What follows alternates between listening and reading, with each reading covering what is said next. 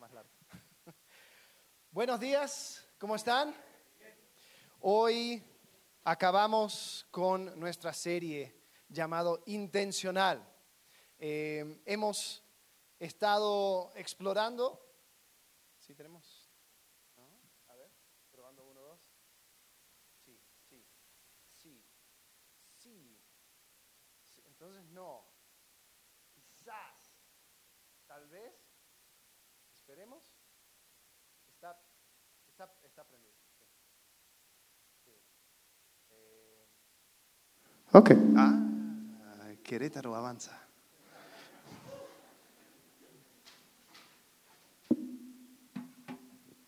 Bien, ahora sí me siento libre. Como dije, hemos estado hablando acerca de este tema de intencional.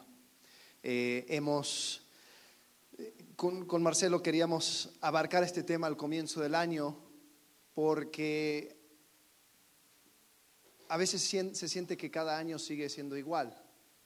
A veces se siente que, bueno, ya pasó otro año, pasamos de 2019 a 2020, estamos en una, una nueva década y cuando hago resumen de mi año, de este periodo, pues las cosas siguen más o menos iguales, ¿no? Una que otra cicatriz, alguna, alguna experiencia nueva, pero después es inevitable, me comparo con gente, ¿no? Miro a mi alrededor, digo, ¿y este que hace dos años era un chamaco en el Señor? Era una, don nadie, lo que sea, haz tu comparación como quieras. Y miras y dices, ¿y, yo sigo aquí? Y yo continúo en, la- en en los mismos problemas. Yo no pude superar este tema, este tema, este tema. ¿Qué pasó?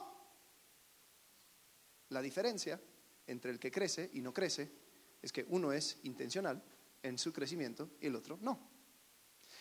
Así como vimos en el video, nadie, nadie crece por accidente, nadie madura por accidente. Ninguna persona llega, se da vuelta y dice, ah, he llegado a donde quería llegar.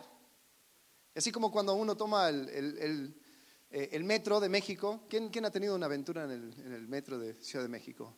Sí, muchas aventuras. Bien. Eh, yo también me he perdido. Eh, y sigo vi- viendo los mismos indios verdes.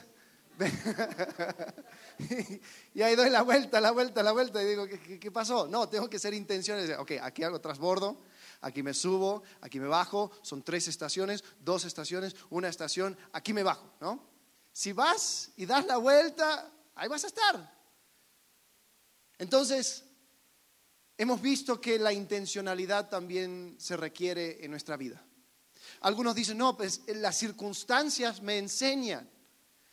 No, las circunstancias enseñan al enseñable.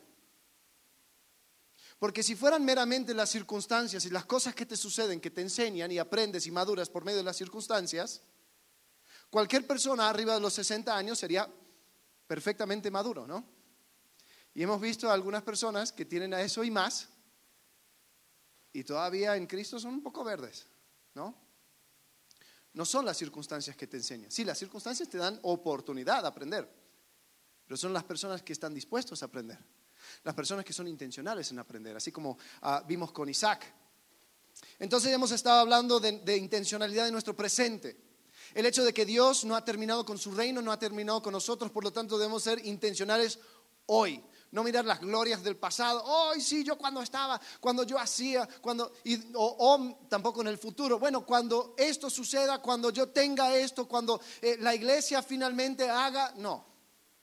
Mi intencionalidad es propia y es hoy. Después hablamos acerca del el aprendizaje. ¿Sabes? Hay cosas que nadie puede hacer por ti. No, no has estado en una situación donde tal vez tenías, tenías mucho para hacer y decías, ay, si alguien pudiera comer por mí, qué bueno sería. O si alguien podría ir al baño por mí, pero porque, porque estoy muy metido en lo que estoy haciendo. eh, y, y- si alguien me podría ayudar, pero, pero hay ciertas cosas que son tuyas y punto. El aprendizaje es una de ellas. Nadie puede aprender por ti. Tú puedes consumir horas y horas y horas de sermones y estar aquí plantado firme cada domingo. Pero si tú no eres intencional en aprender, no va a haber ningún cambio. De allí la semana pasada Marcelo nos habló acerca de la intencionalidad con nuestras cosas, de ser mayordomos, de entender que todo lo que tengo Dios me lo ha dado como, eh, eh, más bien, me, lo ha entregado en mi mano para que yo lo administre, para que yo lo use.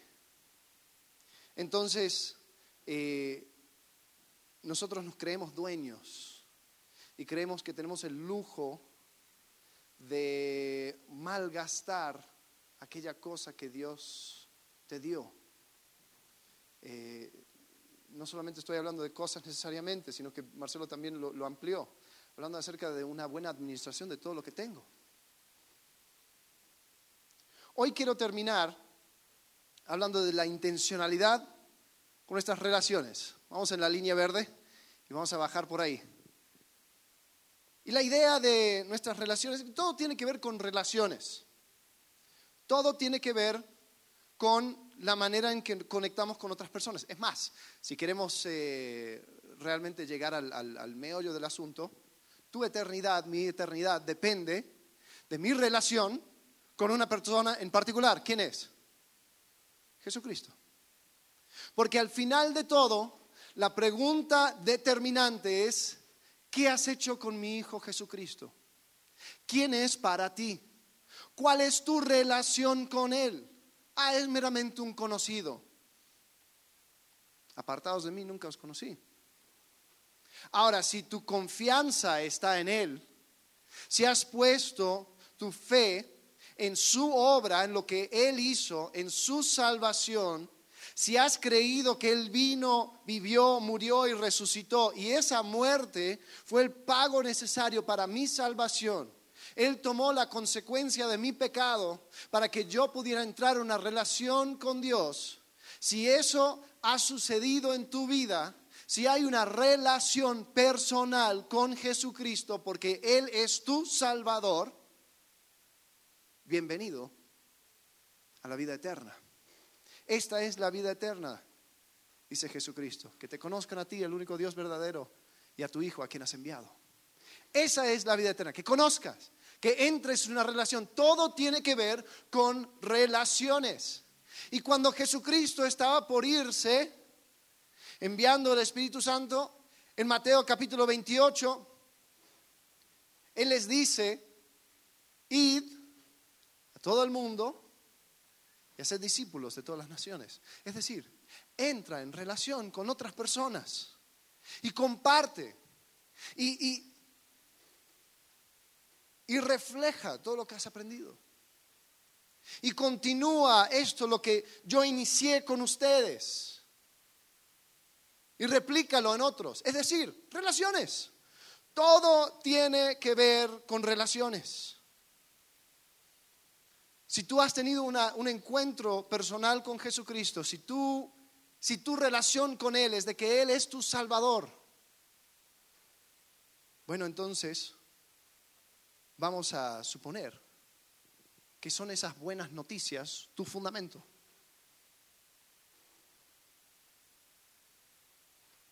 El Evangelio, las buenas nuevas, son de que Jesucristo vivió, murió, resucitó.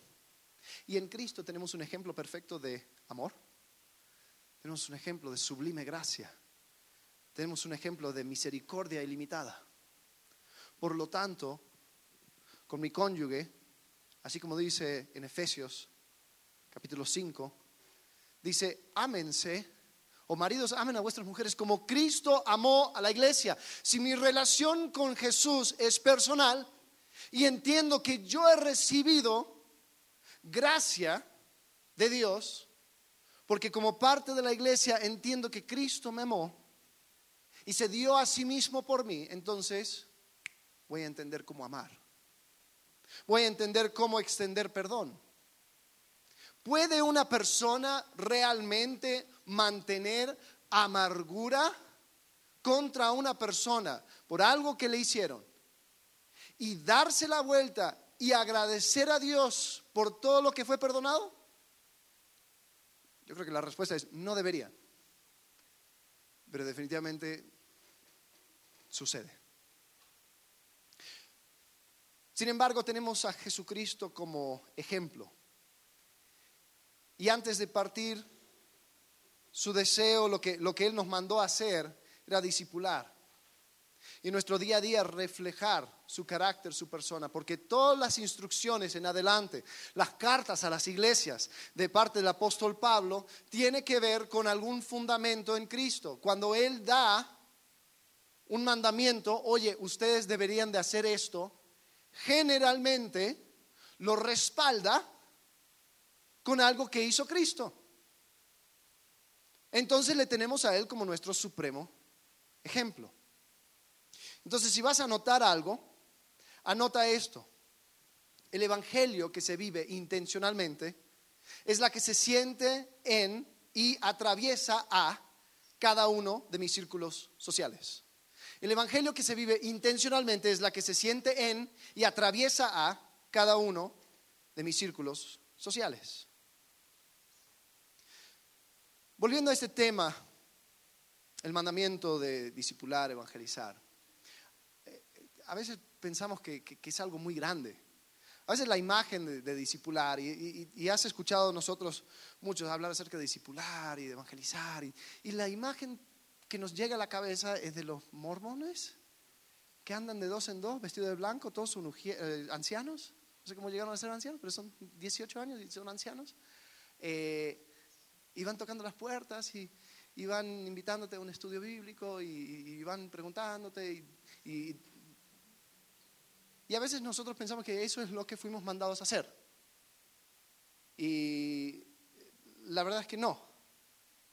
La verdad es que fuimos mandados a ser intencionales en cada uno de nuestros círculos sociales. Ahora, ¿cómo comenzamos? ¿Cómo se comienza?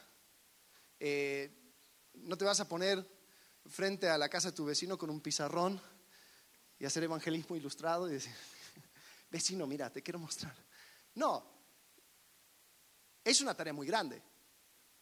Sí, pero así como se come un elefante, ¿sabes cómo se come un elefante? Un mordiscón a la vez. Un chiste. ¿Están conmigo? Ok, ya, listo, ya, regresamos.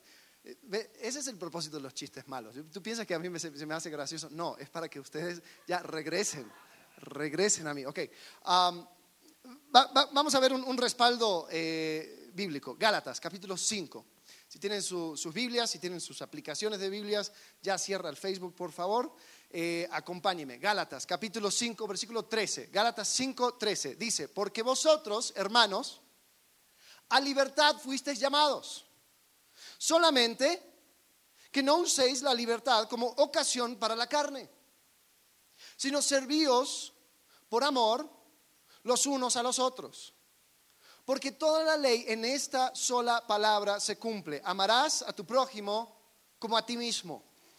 Pero si os mordéis y os coméis los unos a los otros, mirad que también no os consumáis unos a otros. Digo pues, andad en el Espíritu y no satisfagáis los deseos de la carne. Comienza el versículo 13, dice, a libertad fuisteis llamados.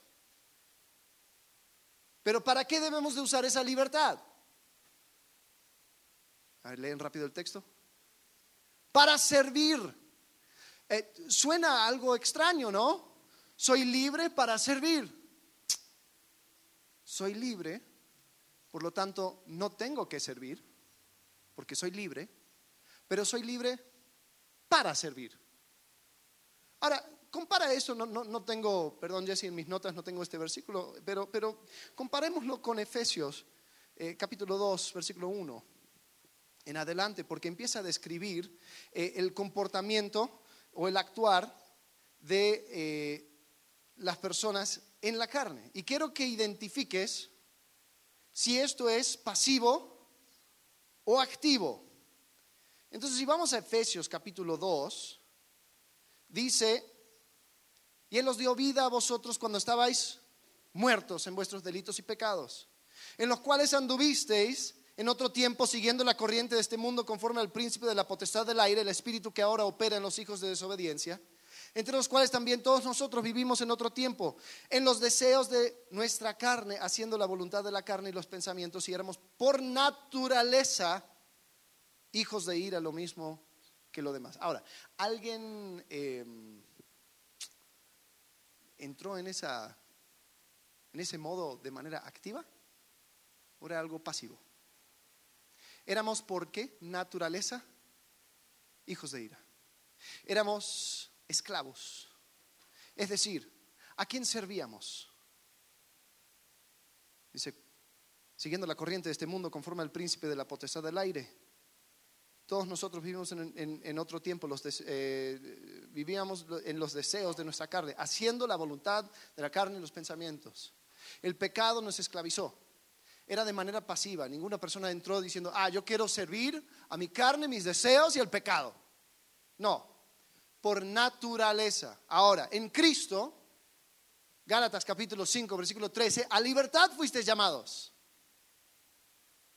Pero ahora tiene que apelar. Dice, no uses la libertad como ocasión para la carne.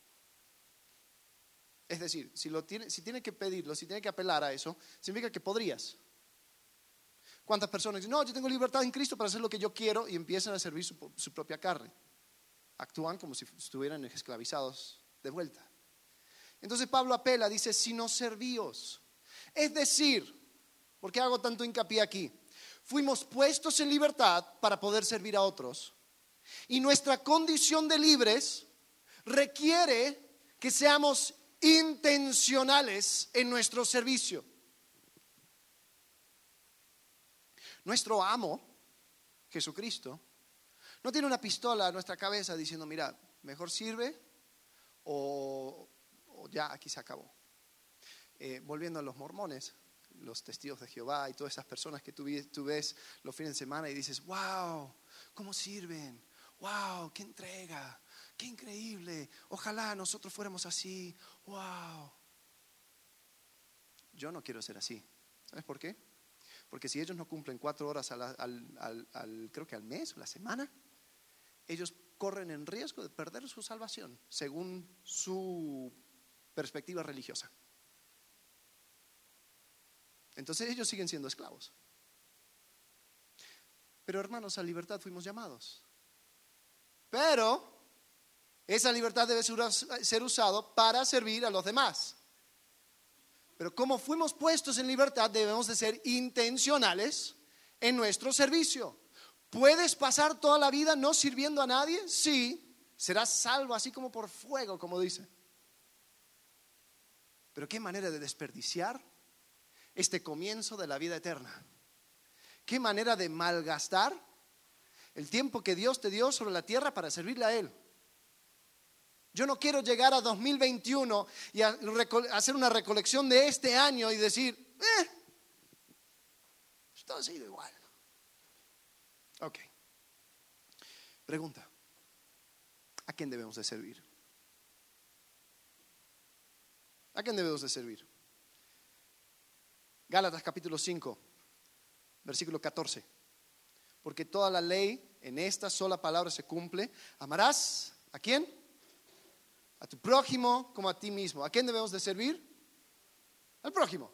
¿Quién es nuestro prójimo? Eh, Jesús lo respondió básicamente todos, sí. Ahora, todos es una categoría muy amplia, ¿no? Eh, entonces vamos a, vamos a tratar de desmenuzarlo y tratemos de entender este concepto de intencionalidad en mis relaciones un poco mejor. Entonces den vuelta a la hoja que tienen, ahí deberían tener un espacio en blanco.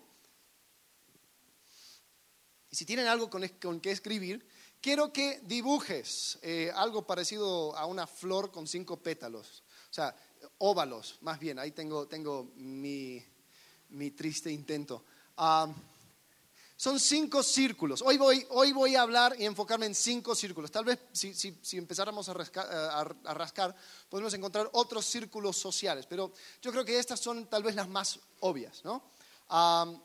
entonces, es familia, iglesia, trabajo, amigos y vecinos. Entonces, haz ese puntito en el medio eres tú. Tú eres parte de cinco diferentes círculos sociales. Haz espacio porque quiero que en cada círculo escribas nombres. Entonces, no, lo hagas tan... tan ah, perdón, si, ya lo eh, dejan un poco de espacio para escribir nombres ah, en cada círculo. O si no, lo alistan y ya. Pero la idea es que nosotros estamos en cada uno de estos círculos. Vamos a definirlo rapidito. Ah, iglesia. Eh, el círculo de la iglesia son las personas que han entendido las buenas nuevas de Jesucristo. Forman parte del cuerpo de Cristo. No se escogen, pero comparten el mismo amor, Cristo. Eh, si quieres ser muy específico, también hay una expresión local de la iglesia. Somos nosotros. Somos Iglesia Conexión Vertical, eh, aquí en Miguel Hidalgo 62. Es parte del círculo de iglesia. Después está el círculo de trabajo. El círculo de trabajo son personas que están conmigo emprendiendo algún labor productivo. No estamos juntos porque nos caemos bien, estamos juntos porque somos eficientes trabajando juntos para una meta en común.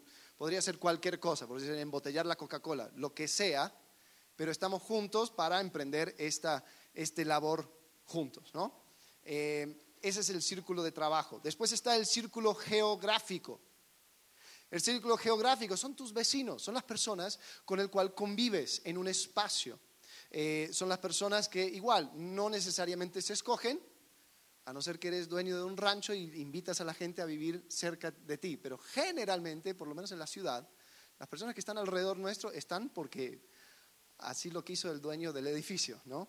Eh, pero hasta cierto punto ustedes conviven y tienen, o sea, mínimo se ven, ¿no? Se tienen que ver.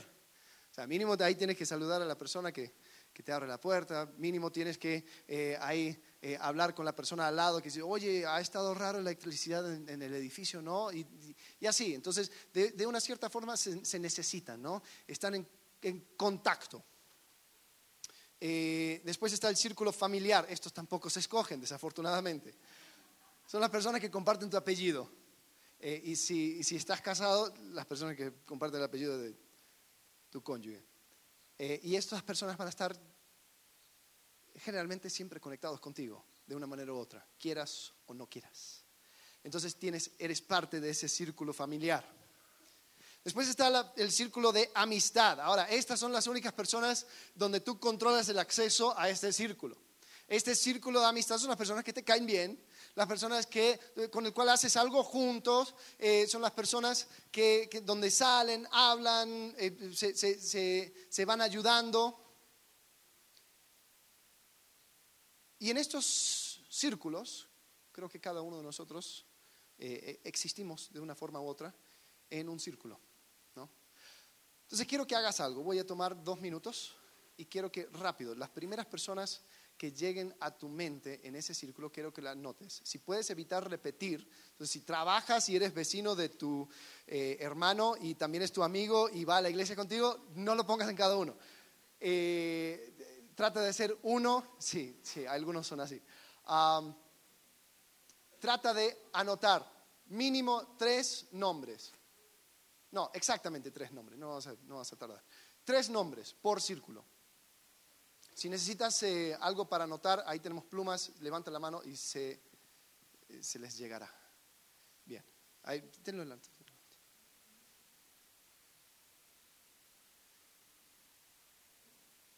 Tres nombres por cada círculo.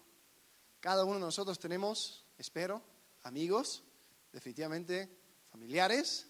Llegamos, eh, iglesia, estás aquí, ¿no? amigos, vecinos, vives en algún lugar, trabajo.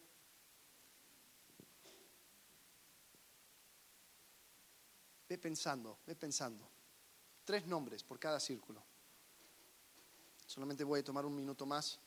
Si, te acuerdas, si, no, si no te llega nadie a la mente, a la medida que van eh, escuchando, se te viene alguien a la mente, anótalo.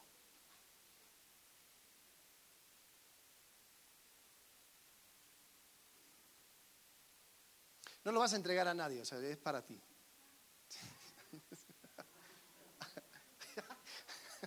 No, no se preocupen, no, no, la, la, letra bonita, no, no, nada de eso. Solamente con que tú lo entiendas. Y hay otro, no, que mi compañero de trabajo, no, que el pelón, que, que, que el Javi, que el, que el Brian. Está, bien, o sea, anota, anota, anota, para que tú lo ubiques. Nada más.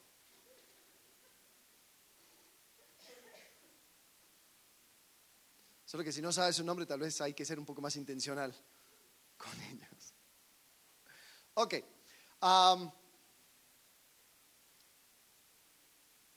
el evangelio que se vive intencionalmente es la que se siente en y atraviesa a cada uno de mis círculos sociales. ¿Por qué hago esa diferencia? Se siente en y atraviesa a. Porque eh, en tu iglesia, con tus amigos, con algunas personas, vas a querer desafiarles a que ellos continúen. Eso, se llama el discipulado. Vas a querer también impartir la vida de Cristo en ellos y vas a querer desafiarles a continuar. Entonces tu círculo social se vuelve un canal de bendición a otras personas. Porque así como tú existes en un círculo social, cada persona con el cual te encuentres no comparte el mismo círculo social. Entonces, al atravesar tu círculo social con el Evangelio, vas permitiendo que más círculos sean penetrados. Vamos a ver el ejemplo de un hombre, el apóstol Pablo. Vamos a ver cómo él supo atravesar a cada uno y, ser de influencia o reflejar el Evangelio en cada uno de sus círculos sociales. Veamos rápidamente eh, en diferentes instancias en la vida de Pablo cómo es que él hizo esto. Uno, vamos a comenzar con el círculo geográfico, es decir, sus vecinos. Pablo, cuando él en el libro de Gálatas está explicando cómo era su conversión y nos da un poco más de detalles acerca de lo que sucedió después, ¿no? Porque cuando lo leemos en el libro de Hechos parece que, ¡pum!, se cayó del caballo, se puso ciego, se fue a Damasco y después empezó a predicar. Eh, no era tan así. Había un poco más de detalle. Entonces Gálatas capítulo 1, versículo 15 nos dice así. Pero cuanto agradó a Dios, que me apartó desde el vientre de mi madre, me llamó por su gracia, revelar a su Hijo en mí para que yo les predicase entre los gentiles, no consulté enseguida con carne y sangre, ni subí a Jerusalén a los que eran apóstoles antes que yo, sino fui a Arabia y volví de nuevo a Damasco. Después, pasado tres años, subí a Jerusalén para ver a Pedro y permanecí con él quince días, pero no vi a ningún otro de los apóstoles, sino a Jacobo, el hermano del Señor. En esto os escribo. He aquí delante de Dios que no miento. Después fui a las regiones de Siria y de Cilicia. Y no era conocido de vista a las iglesias de Judea que eran en Cristo, solamente oían decir, aquel que en otro tiempo nos perseguía, ahora predica la fe que en otro tiempo asolaba. Y glorificaron o glorificaban a Dios en mí. Ese es uno de mis versículos favoritos, parte porque el 24 es muy corto fácil de memorizar. Pero también eh, me encanta porque por medio de lo que hacía Pablo, la gente a su alrededor glorificaban a Dios. Eso es lo que quiero que sea mi vida. Quiero resumir mi vida en este versículo 24. ese paréntesis. Eh, el punto es, a ver, nerdos, ¿de dónde era Pablo? Si saben la respuesta, eres un nerdo de la Biblia, perdón. ¿De dónde era?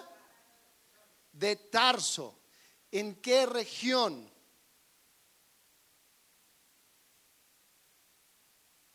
Era de la región de Cilicia. Ah, entonces Pablo, eh, esto, esto lo menciona en, en, em, eh, en Hechos capítulo 24, creo, en donde él está hablando con, con el centurión romano y dice, yo soy de una ciudad prominente en Cilicia. Entonces, es decir, tiene su experiencia es convertido a Cristo, él entiende el Evangelio, pero no comienza a predicar a ninguna persona que no sean sus vecinos. ¿Por qué? Porque ellos le conocían. Ellos sabían quién era Pablo. Ellos entendían este Pablo. Entonces, la primera cosa que quería hacer Pablo era volver a su ciudad. Y yo creo que empezó ahí a compartir las buenas nuevas, porque dice que llegó las noticias a Jerusalén. Aquel que en otro tiempo nos perseguía, ahora predica la fe que en otro tiempo asolaba. ¿A dónde lo predicaba?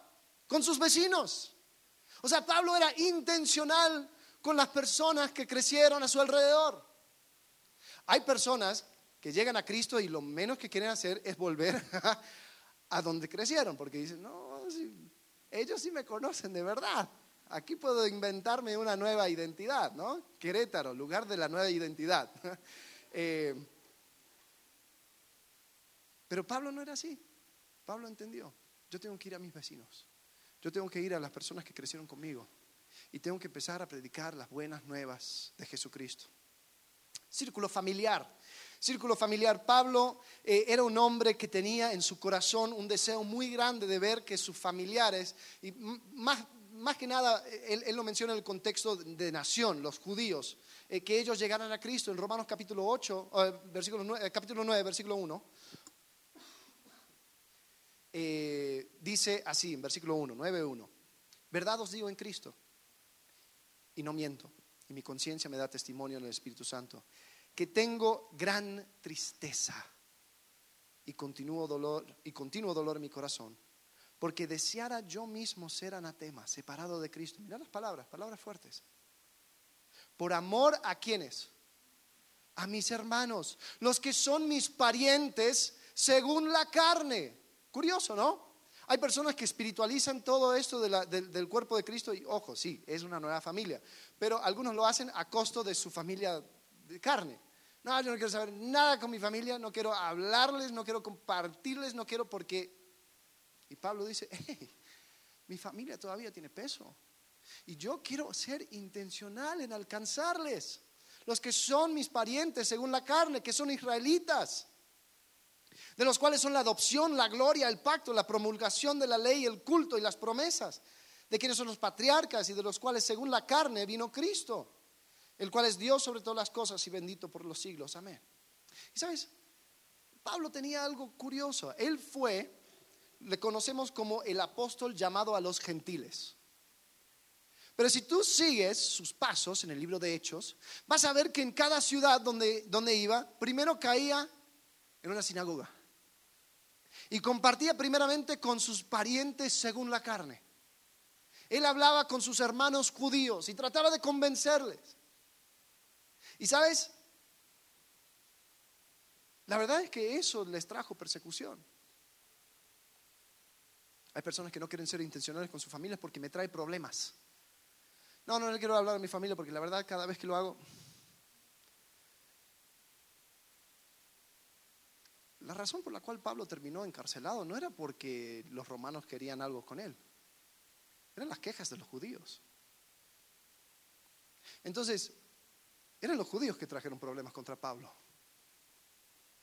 Pero él dijo, yo estoy comprometido con mi familia, yo quiero alcanzarles, yo quiero que ellos también conozcan de Cristo.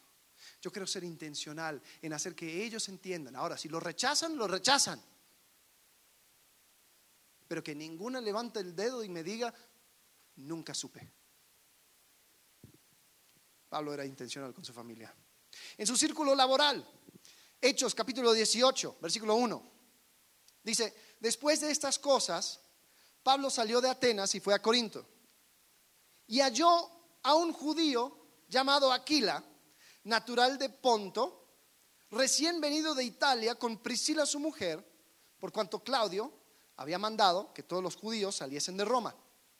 Fue a ellos y como era del mismo oficio, se quedó con ellos y trabajaban juntos, pues el oficio de ellos era hacer tiendas. Ahora, curioso que Priscila y Aquila eran compañeros de trabajo. Pero Pablo, al ser tan intencional, él supo, no sabemos si ellos conocían de Cristo o no, porque no dice que eran que llegaron siendo creyentes en Cristo. Dicen que eran judíos, pues posiblemente ya, ya habían escuchado de Jesús, pero no sabemos. El punto es, ellos se juntaron por trabajo. Y después vemos que Priscila y Aquila les acompaña a Éfeso. Y Pablo les, les desafío, dice, oye, quédense aquí en Éfeso. Y él continúa. Y encontramos que después ellos comienzan una iglesia. Después vemos que siempre anda dando vuelta este Priscila y Aquila en el ministerio de Pablo. Pero ¿cómo se juntaron? Eran compañeros de trabajo. Y Pablo supo aprovechar ese círculo también para la gloria de Dios.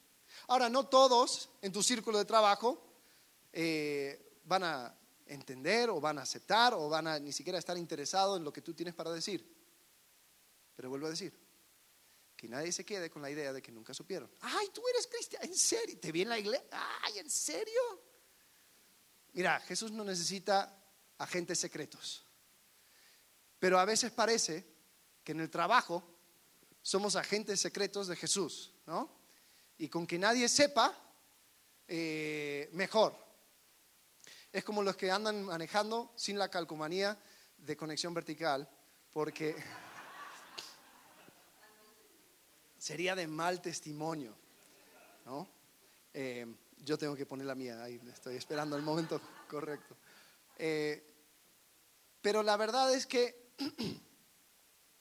a veces no, sabemos cómo enfrentar este círculo, porque es un círculo de, social que se ha secularizado tanto que pensamos que no, no tengo espalda, pues, si no me, van a, me, van a, me van a echar, me van a, eh, me van a mirar mal, no van a querer trabajar conmigo. Y, está bien, vuelvo a decir, o sea, hay, que saber cómo, cómo manejarse dentro de ese círculo. No vas a llegar con el pizarrón de evangelismo eh, ilustrado cuando tienes que dar una presentación acerca de cómo te fue las ventas en la temporada pasada. Eh, no, hay, hay maneras, pero no desaproveches, sé intencional aunque sean pasitos pequeños. Sé intencional. Todo lo que hagas, hazlo a propósito. Nadie se va a dar cuenta, ah, porque sí, ay, sí, te vi pasar. No, no, no. Eh, eh, el Evangelio no se transmite por, osmosis. O sea, no porque estoy cercano a Él, entonces la gloria de Dios va, va, a llegar a Él. No, se, comparte hablando, ¿no? Eh, hay algunas personas, generalmente lo comparten los que no les, gusta, no les gusta hablar, dice, ay, es que hay un dicho que dice, comparte el Evangelio, si es necesario, use palabras.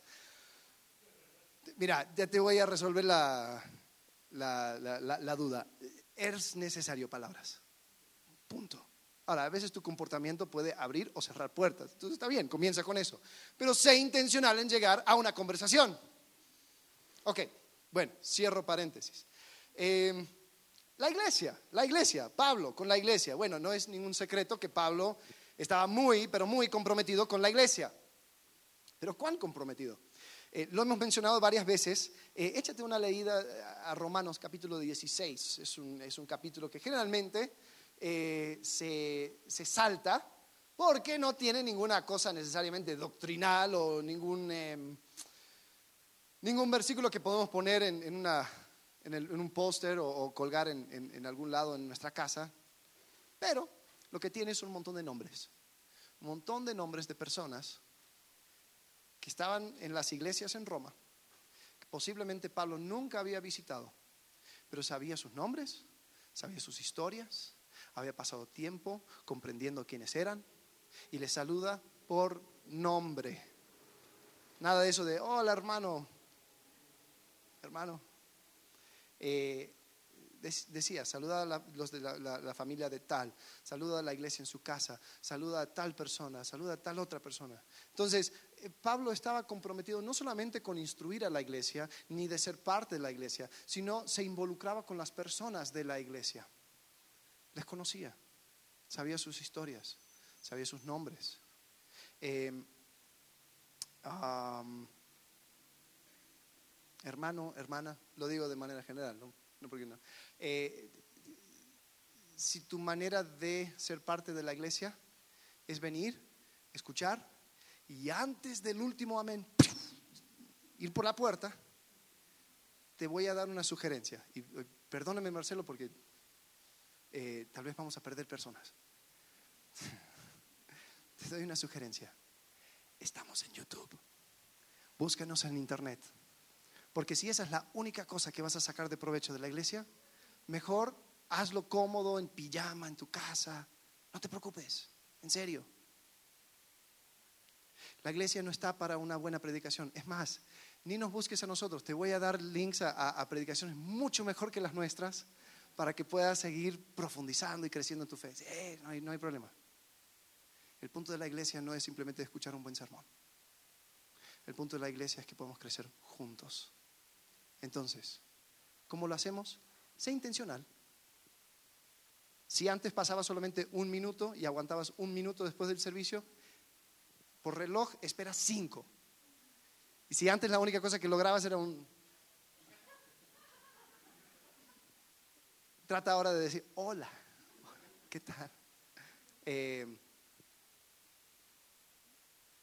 la idea es, si vas a tomar pasos, toma pasos pequeños, pero sé intencional.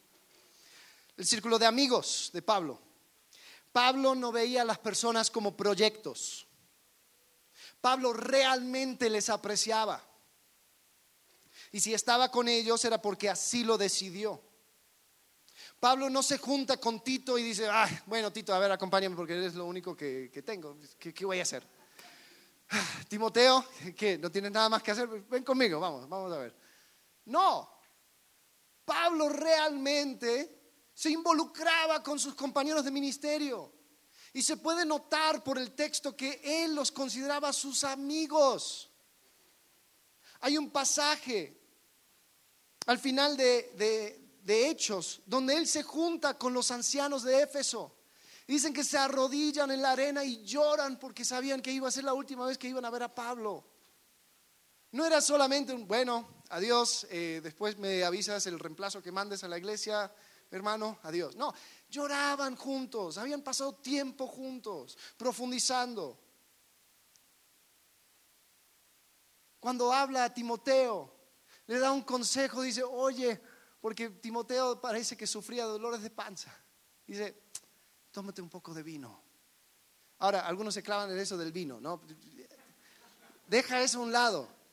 Quiero que pienses, el apóstol Pablo visitado por Jesucristo, apóstol de los gentiles, tenía una relación tan estrecha con el joven Timoteo que decía, oye, te duele la panza, mira, te voy a dar un consejito.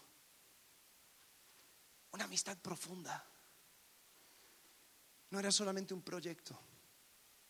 Cuando describe a Tito en 1 Corintios, en 2 Corintios, dice que me angustié porque no sabía dónde estaba y se iban a encontrar en un lado y Tito no llegaba y Tito no llegaba y dice que se angustió. Y finalmente se alegró cuando llegó Tito. Y se alegró aún más con las noticias que trajo Tito acerca de los corintios. Esto es algo de verdad. Son relaciones profundas y sinceras. Pablo entendía que el ministerio se hacía con sus amigos. Cuando tu corazón esté en lugar correcto, las amistades más profundas serán las que tienes con tus compañeros de ministerio. Pablo era intencional en mantener frescos sus amistades con las personas con las cuales trabajaba. Y nunca cabía duda que Cristo era el centro de esa relación. A veces tratamos a gente como si fueran proyectos. Ah, te voy a disipular. Entonces, pum, pum, pum, pum, te disipulé. Palomita, borrado, conversación, a la próxima persona. ¿No? Hay otras personas que tienen amistades que no valen la pena que la única cosa que pues nos juntamos porque nos caemos bien y ¿qué hacemos? Pues nada, ahí estamos. Pablo entendía que las amistades más profundas iban a ser sus compañeros de ministerio, porque ahí compartían la misma meta. Bien, sí, pero ese era Pablo, ¿no? Ah. ¿Qué, hago yo? Bueno, vamos a ser prácticos, ¿no? Vamos a ser intencionales. Vamos a, desmenuzar y, y, y estas son algunas ideas que yo saqué simplemente pensando, son cosas que yo también tengo que poner en práctica. ¿eh? Algunas de estas cosas, algunas de estas cosas sí lo hice, otras cosas eh, me, lo llevo también como tarea. Entonces, eh, ¿cómo, hago yo para ser práctico? ¿no? Ah, bueno, ¿quiénes completaron la hoja? ¿Tres personas por círculo? Levanten la mano. Ok. Si lo completaste, tienes una lista de 15 personas por el cual puedes orar. Hoy. 15 personas en cada uno de tus círculos sociales por el cual puedes orar. Y tu oración debe ser así. Señor, ayúdame a mostrar a Cristo a estas personas. Pero ya conocen a Cristo. Bueno, entonces ayúdame a reflejar el carácter de Cristo en estas personas. Ayúdame a, a poder decir lo que dice en Gálatas 1:24 y glorificaban a Dios en mí. Señor, ayúdame a mostrar a Cristo a estas personas. Y ahí pone esos nombres, ¿no? el flaco, el pelón, el Brian. Señor, ayúdame. Quiero que estas personas se acerquen cada vez más a ti. Bien, siendo prácticos, eso lo puedes hacer mañana. Tienes en tu mano una lista de oración. Vamos por círculo. En tu familia, en tu familia. Primero, escúchales. Tienes personas en tu familia con el cual ya, o sea, ya, ya, ya saben el, olor a su sobaco, ¿no? O sea, dices, ¿qué, qué más voy a, ¿Qué voy, a, ¿Qué voy a hacer con ellos? Ya, ya les hablé, ya les compartí, ya me rechazaron, ya no quieren saber nada, ya están hartos. Ok, escúchales. ¿Sabes por qué? Muchas veces somos criticados los que son parte del movimiento evangélico. Porque decimos, pretendemos regalar lo más valioso, pero no nos paramos por un segundo a escuchar a la persona, a confirmar de que esa persona en nuestros ojos también tiene valor. Ah, te quiero decir, te quiero decir, te quiero compartir, y no lo rechazas, te vas al infierno. No es así. Y hay veces tenemos nuestros familiares. Ah, sí, yo sé cómo, ah, mi, hermano vive en, tal estado, sí, ahí está, está, está bien, está bien. ¿Y tú cómo sabes si tienes cuatro meses que no le hablas? Llámale, hey, bro, ¿cómo estás? Pero, pero de verdad, ¿cómo estás? No, sucede esto, sucede lo otro. Mm, mm, wow. Y no le digas nada, por lo menos en la primera conversación. Escúchale. Hey, Gracias por compartir. Voy a estar orando por eso. Cuenta conmigo. Te llamo la próxima semana. Escúchales. No sabes el valor que tiene eso. En tu trabajo, déjales saber la fuente de tu ética. Hablamos mucho acerca de ética profesional, ¿no? Pero sabes, eso de ética profesional es algo filosófico, porque si, después vamos de la filosofía de que venimos de los changos, ¿qué, qué, ¿Qué ética profesional? Simplemente somos chango 2.0. Pero si tú llegas y dices, ¿sabes qué? Yo esto lo quiero hacer con excelencia porque yo, yo creo en, en lo que dice la Biblia y Jesucristo, a quien sirvo, me manda a servir como si le estuviera sirviendo a Él. Entonces, esto lo voy a hacer con la mayor excelencia. No, mira, confía en mí porque yo realmente, yo creo, no es por ti, no lo hago porque tú me caes bien, lo hago porque Dios me manda un estándar mucho más alto. Oh. Ahí nadie te va a acusar de proselitismo, nadie te va a acusar de ninguna cosa, porque tú simplemente estás diciendo, si hago las cosas bien, te digo por qué lo hago. Ahora, vuelvo a decir, es una situación como de calcomanía de, de coche, ¿no? Ten cuidado, porque si tu modus operandi no es en trabajar con excelencia, no digo que no compartes tu fe, digo, sé mejor en tu trabajo sé de testimonio y déjale saber por qué haces las cosas. Piensa en oportunidades para salir del ambiente de trabajo. A veces en el trabajo nos enfrascamos y pensamos mi compañero de trabajo es simplemente una, eh, una parte de la maquinaria y nada más, ¿no? y no pensamos en ellos como seres humanos, como personas con problemas, con personas con familia, con personas con su propio círculo social. Eh, y, actuamos, no sé si te ha pasado, eh, era como, si se acuerdan, cuando fueron a la escuela y encontrabas a tu maestra en el súper, era como que, wow, existe en otra dimensión, no solamente en la escuela, wow, ¿cómo está? Eh, busca oportunidades de sacar a tu compañero de trabajo del ámbito laboral. Hey, te invito al cumpleaños de mi hija hey, mira, vamos a hacer un convivio, si quieres, ven, sin compromiso. Porque ahí se puede prestar a una conversación mayor, a algo más profundo. Por lo menos van a conocer quién eres y qué es lo que valoras tú. Vuelvo a decir, estoy hablando de pasos pequeños que puedes tomar mañana. Ahora, ¿qué nos encantaría hacer? Nos encantaría revolucionar cada uno de nuestros círculos sociales para Cristo y que todos conocen de Cristo. Amén. ¿Amén? Ah, ok. Eh, pero seamos sinceros, va a requerir talacha. Entonces yo no, te estoy hablando de mover toda la montaña, te estoy hablando de levantarte con pico y palo y romper un par de piedras. Y te levantas el próximo día y rompes un par más. Y ahí le continúas. Pero sé intencional en los pasos que tomes. Con tu vecino, déjate conocer. A veces tenemos el mismo fenómeno hermano con los vecinos. Hola vecino, ¿no? Tiene 15 años. ¿Cómo se llama? No sé, es vecino. Y ahora que tienen grupos de WhatsApp, ¿no? Es solamente, ah, él es el número 44258. y no sé cómo se llama. Déjate conocer. Si sabes hornear, eh, hombres también pueden hornear, eh, hazte unas galletitas, un, un pan de plátano o algo así, y toca la puerta. Vecino, hice unas galletas, me quedó algunos más, no, porque no vas a decir, hice esto para ti, no.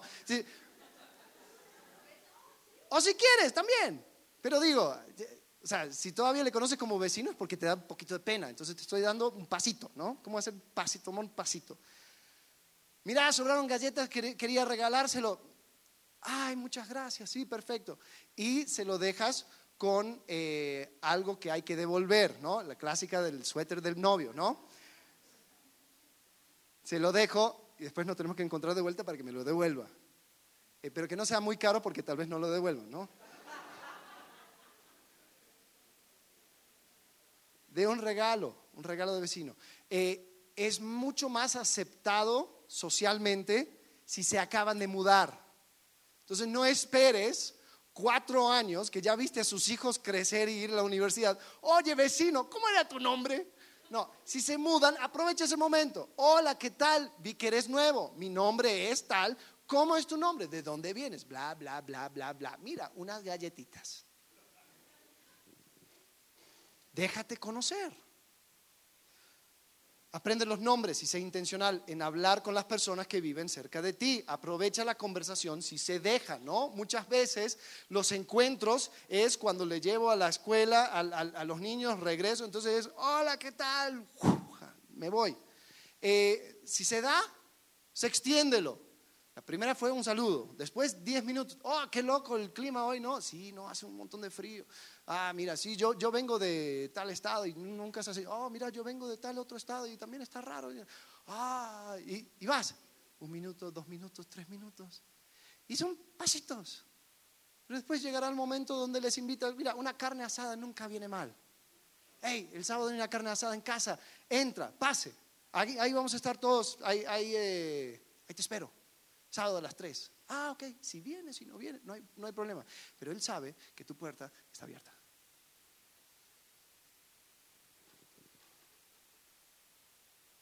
Con tus amigos. Si son creyentes, busca encaminar a tus amigos a ser compañeros de ministerio. Empiecen a preguntarse entre ustedes lo que pueden hacer para reflejar el Evangelio hacia afuera. ¿Cómo podemos aprovechar nuestra amistad? Para que no seamos simplemente amigos para, ver juntos el partido, simplemente para hablar y chismear acerca de, un nuevo tema, simplemente, no, ¿cómo podemos aprovechar? Oye, si se supone que tenemos el mismo, el mismo Dios, si se supone que tenemos la misma meta, ¿cómo podemos aprovechar esta amistad? Podrían estudiar un libro juntos. Oye, ¿qué tal si lo leamos, discutamos y después continuemos con lo que íbamos a hacer? Eh, si se junten, tal vez eso es muy nerdo, ¿no? mis compañeros de mis amigos, no me voy a juntar a leer un libro. Ok, está bien. Estoy hablando de pasitos. abre tu grupo de amigos para que sea, forma de C. ¿A, qué digo? Que no sea un grupo cerrado. Si tu grupo de amigos son creyentes, entonces busca que otras personas, tal vez un poco marginados, puedan también conocer ese amor y esa amistad que Cristo da. Entonces, si nos vamos a juntar a una carne asada, ver el partido, ver el Super Bowl o lo que sea, oye, invita a tal, quiero, quiero aprovechar, quiero conocerle más. Ah, listo, da. Y así por lo menos van expandiendo el círculo de amistad. Así por lo menos pueden mostrar amor a otra persona. Pero es ser intencional. Ahora, si no son creyentes, muéstrales los cambios que ha hecho Cristo en ti. e invítales a conocer más. Si no les interesa, es posible que tengas amigos con el cual va a ser muy difícil seguir profundizando. Y es posible que tengas que ir renovando tu círculo social de amistades. Con la iglesia, ya voy terminando. La iglesia es un caso un poco diferente. En Gálatas capítulo 6, versículo 10 dice, así que según tengamos oportunidad, hagamos bien a todos. Y mayormente a los de la familia de la fe. Es decir, si vamos a ser intencionales con un grupo, primera prioridad es la familia de la fe, ¿no? El círculo social donde debemos ser más intencionales es en la iglesia. En Juan capítulo 13, versículo 35 dice, en esto conocerán todos que sois mis discípulos si tuviereis amor los unos con los otros. Es decir, tu testimonio mayor va a ser mostrar que entre nosotros nos amamos. Por lo tanto, vamos a ser bien, bien prácticos. La primera cosa, conéctate, conéctate. Eh, como iglesia queremos siempre crear ganchos para poder seguir profundizando nuestra relación, amistad, en desafiarnos. Entonces tenemos actividades. Los jóvenes ayer tuvieron una actividad, eh, las mujeres, por, las chicas por un lado, los, los, muchachos por otro lado, y fue increíble, fue, fue increíble ver cómo es que fuera del ambiente de iglesia ellos podían convivir, podían trabajar juntos, podían conocerse un poco más. Entonces hay que aprovechar los espacios y los eventos y las actividades que se van dando. Entonces por eso tenemos, eh, les dimos esa hoja. Vamos a estar poniendo anuncios por medio del grupo de WhatsApp. Eh, vamos a, ahí, es donde, ay, ¿cuál era el, grupo de Facebook? ¿Cuál era el, podcast? ¿Cuál, cuál, diagonal, conéctate. Ahí vamos a poner todos los links que son importantes para la iglesia. Conéctate. Eh, y lo último, conéctense. Entre ustedes. Hace unos años hicimos una dinámica. Los que estuvieron con nosotros ya saben de qué se trata ese papelito que tienen en su mano. De esto se trata. Van a llenar su nombre, van a llenar su, eh, el nombre de su familia, van a poner su número de teléfono. Van a pasar ahora personas con canastas y lo vas a poner, como si fuera la ofrenda, pero no son billetes, son papelitos. Eh, y lo vas a poner. Espera, espera, antes de que lo hagan, quiero, quiero que entiendan eh, lo que implica. Porque lo que van a hacer lo van a poner ahí. ¿Qué estás haciendo con depositar tu papelito ahí? Estás diciendo, yo quiero que alguien me invite a su casa, a comer, a compartir, a tomar un tecito, lo que sea, a convivir. Eh, con poner el papelito en la canasta es lo que tú estás diciendo. Ahora, al salir, estos mismos papelitos van a estar en la mesa de bienvenida, escuchen bien. Van a estar en la mesa de bienvenida. Lo que tú vas a hacer por familia, por favor, uno por familia, van a tomar un papelito. Y al tomar el papelito están diciendo, yo quiero invitar a alguien a mi casa para convivir con nosotros, conmigo, ¿no? Eh, entonces, si vas a poner un papelito, por favor, recojan un papelito, porque lo que no queremos es un montón de papelitos que sobren y pobrecitos están esperando una llamada y nunca les llegó. Dos, hay, algunos doctores, pero no son la mayoría. Por favor, escribe para ser entendido. ¿No? Pon tu, porque estoy buscando a María, Mariano, Mariana, ponlo, por favor, y el número de teléfono, ¿no? Porque tampoco queremos que, ay, sí, salí con tal persona y fue increíble. Ah, pero él no es, de la iglesia, el problema es que pusiste una seis y realmente eran cinco. Eh, ok, eh, dos, si eres soltero, soltera, te toca soltero, soltera, eh, la intención no es en que vayan y hagan citas, aunque no estamos, no estamos opuestos. Pero si te toca y dices, mm, como que sería un poco raro, no te preocupes, vayan en grupo. Eh, la idea es que se conozcan, punto. y, la verdad, esta dinámica lo hicimos hace dos años y fue, fue increíble. Eh, yo me acuerdo, a mí me tocó Gabriel y Gladys, y ahí llegamos a su casa y nos tuvimos que aprender los nombres, y ahí fue, fue, fue una de las, primeras veces que, nos, nos, habíamos eh, encontrado, y, y, fue, y fue muy bonito poder pasar ese tiempo juntos. Algunos también tienen otras historias así, donde, ah, me tocó tal persona y la verdad nunca había convivido con él, pero ahora son amigos. Entonces, como estoy hablando de pasos pequeños, tal vez eso se te hace como que muy aterra, o sea, te da terror. Ah, si es así, no pongas un papelito. sí, porque... Pero te quiero desafiar. Si este paso no lo tomas hoy, ¿cuándo? ¿Cuándo? Entonces ya supera el miedo, nadie, nadie muerde. Eh, si, si, estás, si pusiste un papelito, recogiste un papelito, hay ese número que tienes, esa persona está esperando tu llamada. No es como que, ah, ¿y quién es? ¿Y qué quieres? No, está esperando tu llamada. Puso fue intencional en poner su número para que tú le llames. Y, la idea es convivir, ¿no? Ay, pero después voy a tener que armar toda una cena. No, no, no, no, no. si quieres tecito y galletitas para convivir, hola, ¿cómo estás? Aquí vivo, bienvenido. Nada más. Ahora, si quieres hacer toda una comida, también estás bienvenido a hacerlo. Listo, ok, ya, perdón, me he excedido el tiempo. Vamos a recogerlos y ya vamos a ir terminando.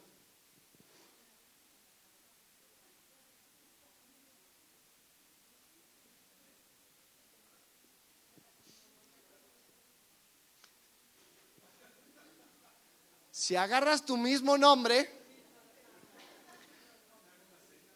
no, no es para, ay, noche de familia. Agarre otro. Si por accidente agarras dos, no, ah, yo agarré uno y tu esposa dice, yo también. Uh, em,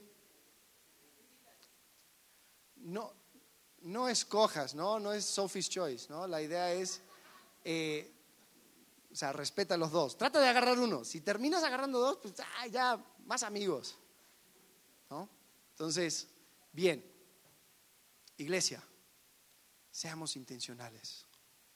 Ah, perdón, última cosa. Si no pusiste nombre, no recojas nombre. ¿Sí? Porque después ya se va a romper el sistema. Eh, Seamos intencionales. Tú tienes un círculo social. Tú tienes varios círculos sociales. El Evangelio que se vive intencionalmente es la que permite que el Evangelio llegue a cada uno de esos círculos sociales.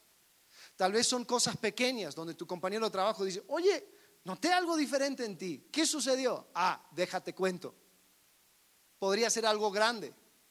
Yo conozco iglesias, escuchen bien, yo conozco iglesias que se ha llenado llenado a causa de una persona que fue intencional, no con todos, con su familia. Entonces toda la iglesia parece una mafia porque todos son primos de, hijos de, sobrinos, yernos. Pero ¿qué sucedió? Hubo una persona que dijo, ¿sabes qué? Voy a ser intencional y voy a ganar a mi familia por Cristo. Y eso terminó siendo un impacto en toda la iglesia. Iglesia, seamos intencionales porque al final todo se trata de relaciones. Vamos a orar. Señor, gracias porque tú eres bueno y nos has dado este mandamiento de ir a todo el mundo, a predicar el Evangelio, a discipular. Señor, te pido que podamos cumplir esta visión, Señor, pero sabemos que va a tomar muchos pasos. Señor, y día con día, siendo intencionales, haciendo las cosas a propósito, buscando reflejar tu persona, tu carácter, tu mensaje para que otros escuchen, para que entiendan, para que ellos también puedan conocer ese mismo Dios que un día conocimos, Señor. Cuando fueron abiertos nuestros ojos, cuando entramos en vida eterna al conocer a tu Hijo. Señor, queremos compartir este regalo. Danos la creatividad para hacerlo. Permítanos, Señor, vivir vidas a propósito. Te amamos en el nombre de Cristo Jesús. Amén.